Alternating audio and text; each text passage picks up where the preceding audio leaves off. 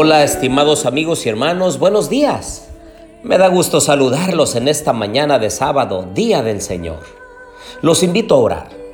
Querido Dios y bondadoso Padre, en esta hora de la mañana, Señor, nos sentimos gozosos. Nos sentimos agradecidos contigo. Ven, Señor, a nuestro lado.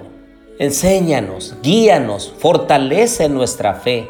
Derrama tu Santo Espíritu sobre nosotros para que nos habilites para ser fieles y obedientes a tu santa palabra. Acompáñanos en el estudio de esta hora, lo pedimos en Jesús. Amén. Les doy la bienvenida a la serie Los Comienzos. Les habla su amigo y hermano Marcelo Ordóñez y los invito para abrir su Biblia en Génesis capítulo 2 y versículo 18. Después dijo Dios, no es bueno que el hombre esté solo. Le haré ayuda idónea para él. Y puso Adán nombre a toda bestia, a toda ave de los cielos y a todo ganado del campo, pero no se halló ayuda idónea para él. Entonces Jehová Dios hizo caer un sueño profundo sobre Adán, y mientras éste dormía, tomó una de sus costillas y cerró la carne en su lugar. De la costilla que Jehová Dios tomó del hombre, hizo una mujer y la trajo al hombre. Y dijo entonces Adán, esta sí que es hueso de mis huesos y carne de mi carne, será llamada mujer, porque del hombre fue tomada. Por tanto, dejará el hombre a su padre y a su madre, y se unirá a su mujer, y serán una sola carne. Saben que todo lo que Dios hace es bueno en gran manera. Pero en la creación faltaba el elemento importantísimo, que era la ayuda idónea para el hombre.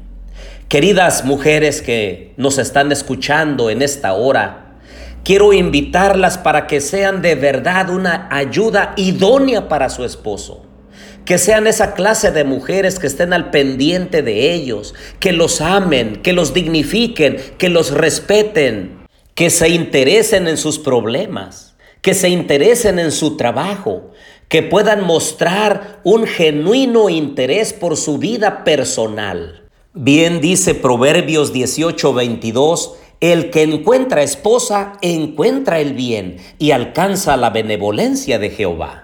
Y Proverbios 19:14 añade, la casa y las riquezas son herencia de los padres, pero regalo de Jehová es la mujer prudente. Así es, queridas mujeres que nos escuchan, debieran pedirle a Dios que les dé prudencia, que las ayude a ser el tipo de esposas que Dios quiere. Y Proverbios 31, versículo 10 en adelante, el sabio Salomón da una descripción de lo que debe ser una mujer prudente.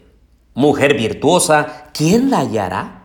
Su valor sobrepasa largamente al de las piedras preciosas.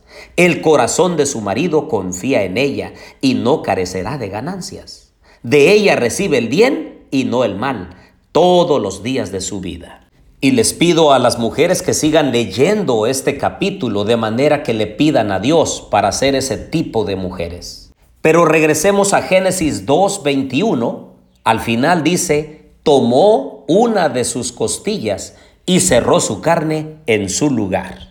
Apreciados esposos que me están escuchando, el Señor tomó a la mujer de una costilla, es decir, de su costado para que el hombre pueda tener a su mujer a su lado, abrazada, protegida, animada, fortalecida. No tomó Dios a la mujer de un hueso de la cabeza para que esté por encima de él, pero tampoco tomó de un hueso de sus pies para que él la tenga subyugada, allí sometida, abajo. No, la tomó de su costado para que él pudiera amarla y atenderla el resto de su vida. Así que, querido esposo, es nuestra responsabilidad como hombres, como sacerdotes del hogar, como líderes en nuestro hogar, de proteger, amar y consolar. Y el versículo 24, Génesis 2.24, es contundente. Por tanto, dejará el hombre a su padre y a su madre y se unirá a su mujer y serán una sola carne.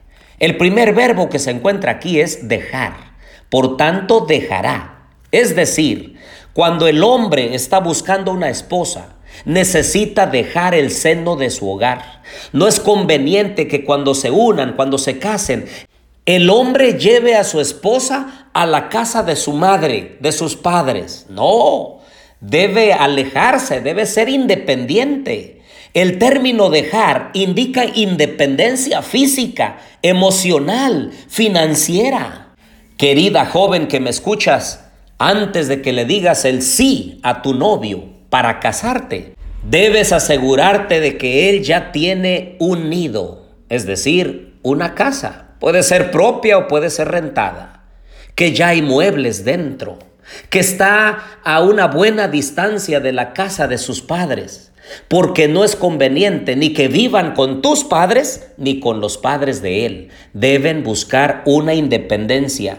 Independencia física. No estar continuamente ya con los padres. Porque si es que se van a casar es porque van a estar juntos el resto de su vida ya no van a depender emocionalmente de sus padres para consolarlos, para limpiarles las lágrimas. No, ahora juntos se van a animar y fortalecer y van a resolver sus diferencias solos, sin la intervención de nadie, mucho menos de sus padres.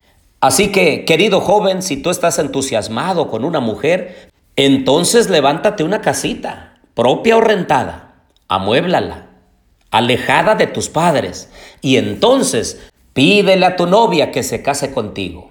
Y tú muchacha, no te dejes convencer tan rápidamente. Necesitas asegurarte de que él es independiente física, emocional y financieramente de sus padres.